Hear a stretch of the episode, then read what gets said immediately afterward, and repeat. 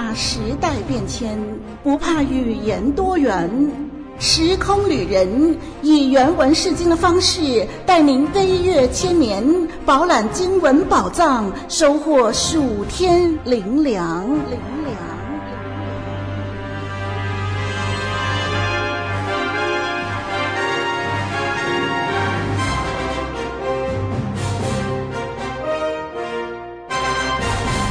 位听众朋友、弟兄姐妹平安，我是芊芊，很高兴能在这个新的节目系列《时空旅人》与您相聚。《时空旅人》是一个同时重视解经，也看重信徒灵命塑造的节目。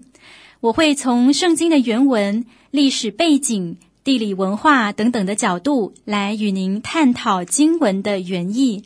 也会提供一些默想反思的方向，帮助您回应这个时代以及回应上帝的心意。因此，弟兄姐妹对经文的认识不单单停留在那个古老久远的年代，更是能落实深化在我们真实的生活当中。我们期待也相信，用严谨的态度，按正确的方式来解读上帝的话。能够让领受的人在上帝的真理中，心灵被释放，生命被转化，信心被激励，灵命被更新。好，那么在接下来的一段日子，芊芊将带领听众朋友变身成为时空的旅人，一起来探索这个脍炙人口、悬疑又精彩、浸染着异域风情的圣经故事《以斯帖记》。听众朋友，你预备好了吗？让我们用一颗谦卑的心来同走这段旅程吧。首先，芊芊要跟您聊一聊《以斯帖记》这卷书的定位。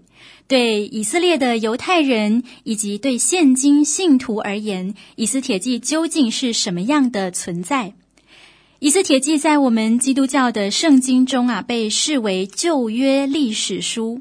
而在犹太人的希伯来圣经中，则被归类在第三部分，也就是圣卷啊当中的五小卷。那五小卷是什么呢？五小卷是犹太人会在他们重要的节期呃诵读的小书卷，其中就包括在逾越节诵读的雅歌，在祝棚节诵读的传道书，在五旬节诵读的路德记。在圣殿被毁日诵读的哀歌，最后就是在普尔节诵读的以斯帖记，而以斯帖记就提到了普尔节的由来。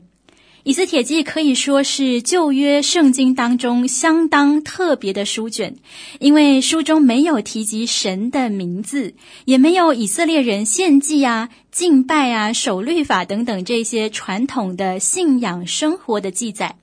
反而，书中所充满的是异国的政治特色、波斯的文化风俗和那些并未归回耶路撒冷的犹大人，他们在外地的生活与经历，与上帝所应许的土地似乎一点关系也没有。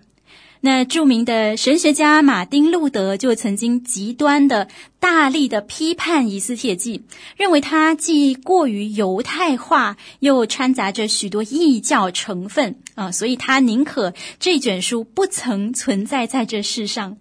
那许多读者也不免感到疑惑哈，这样的一卷书能够为我们的信仰带来什么启发呢？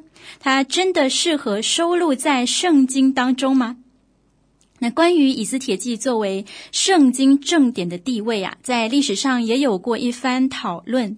一来，读者们不确定它的作者要传达哪些信仰观念和神学目的；第二，它是唯一在昆兰的死海古卷中找不到的圣经经卷；第三，许多人认为，《以斯帖记》这卷书比起史实，它更像一部小说或传奇故事，因为当中人物的经历充斥着太多叫人难以置信的巧合，还有弱者反败为胜、恶者邪不胜正的戏剧性转折，不太像是现实中会发生的事。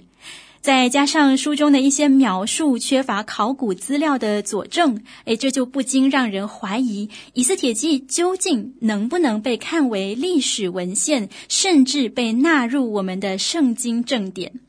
首先，芊芊要说，以上的几道问题早就在学者们的研究过程中一一获得解答，所以呢，我就在此简短的回应。第一，以斯帖记当然有非常丰富而且重要的神学信息，上帝有话要透过这卷书向我们诉说。芊芊也已经迫不及待想跟听众朋友分享我在其中的领受，但不急，我们在未来的查考中可以慢慢的一同来思想。而刚才提到的第二点，就是死海古卷中没有发现以斯铁记的踪迹。呃，我认为这不能成为我们否定以斯铁记作为正典的理由，因为没有发现不代表那不存在。而事实上，圣经中有更多的事件还有待考古进一步发掘。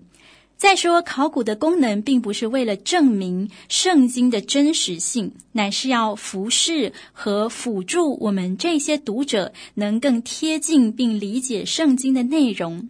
而我们也不要忘了，考古资料有它的有限性和主观性，圣经才是我们依循的标准。好，第三。我们说到《以斯帖记》的描写，因太多恰巧的逆转，以至于它的真实性受到了质疑。但试问，圣经中哪些事件不是在上帝手中成为奇迹呢？哪些期盼不是因上帝亲自同在而得以成就呢？哪些问题不总是在最坏的时刻，因人寻求了上帝而得以化险为夷呢？我们与其把自己的怀疑套在经文里，不如让经文来提醒我们：上帝从前直到如今，都要借着属他的人来彰显他的恩慈、大能和荣耀。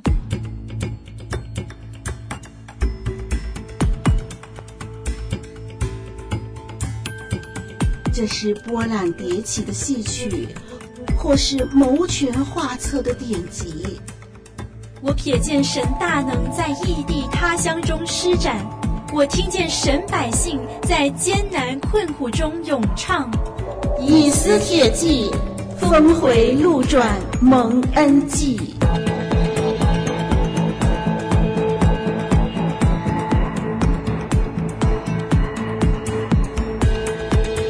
那有一点，我认为值得一提的是。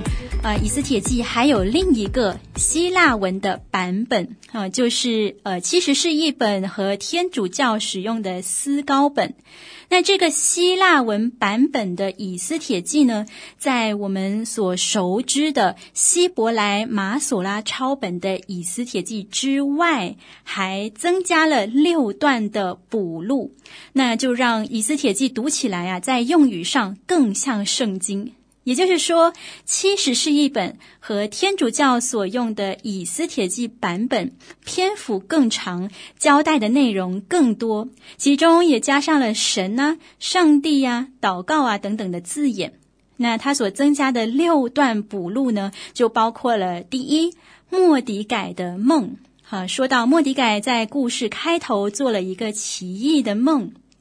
那第二段补录是亚哈随鲁王屠杀犹大人的诏书的内容。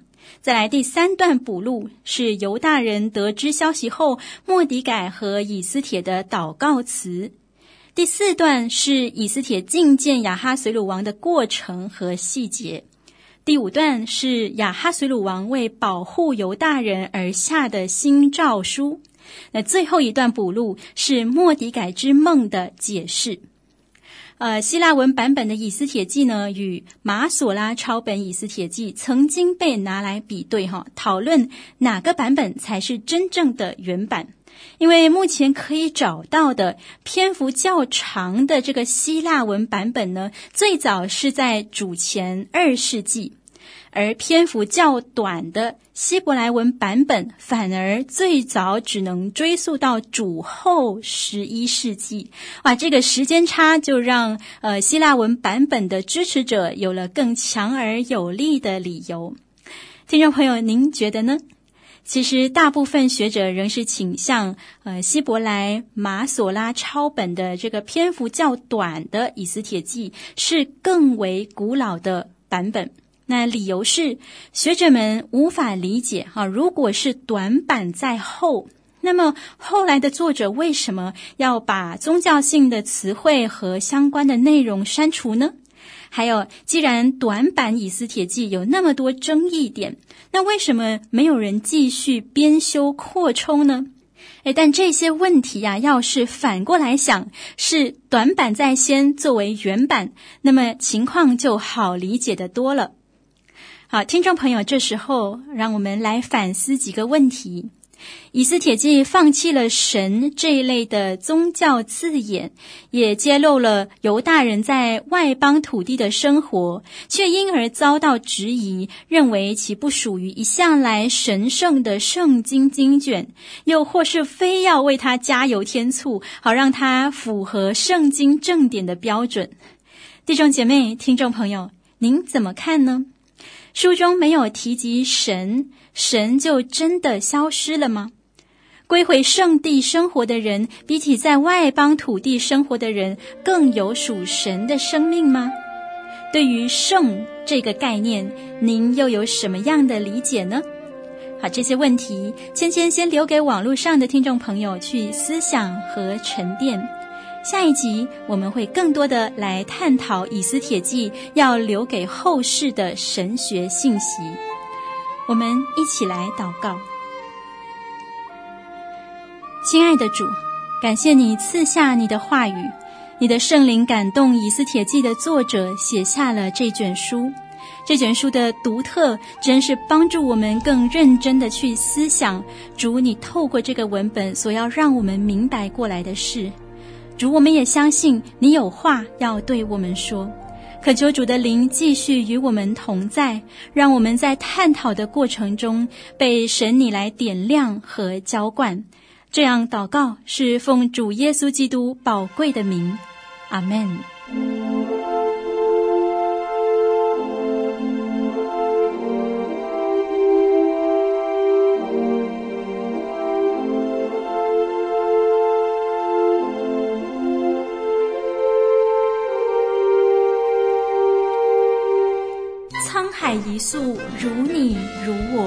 却经上帝之手，在宏大叙事中紧紧相依，丝丝入扣。圣经历史有你有我，呼召时空旅人细细追寻古时来路，深深确信生命归宿。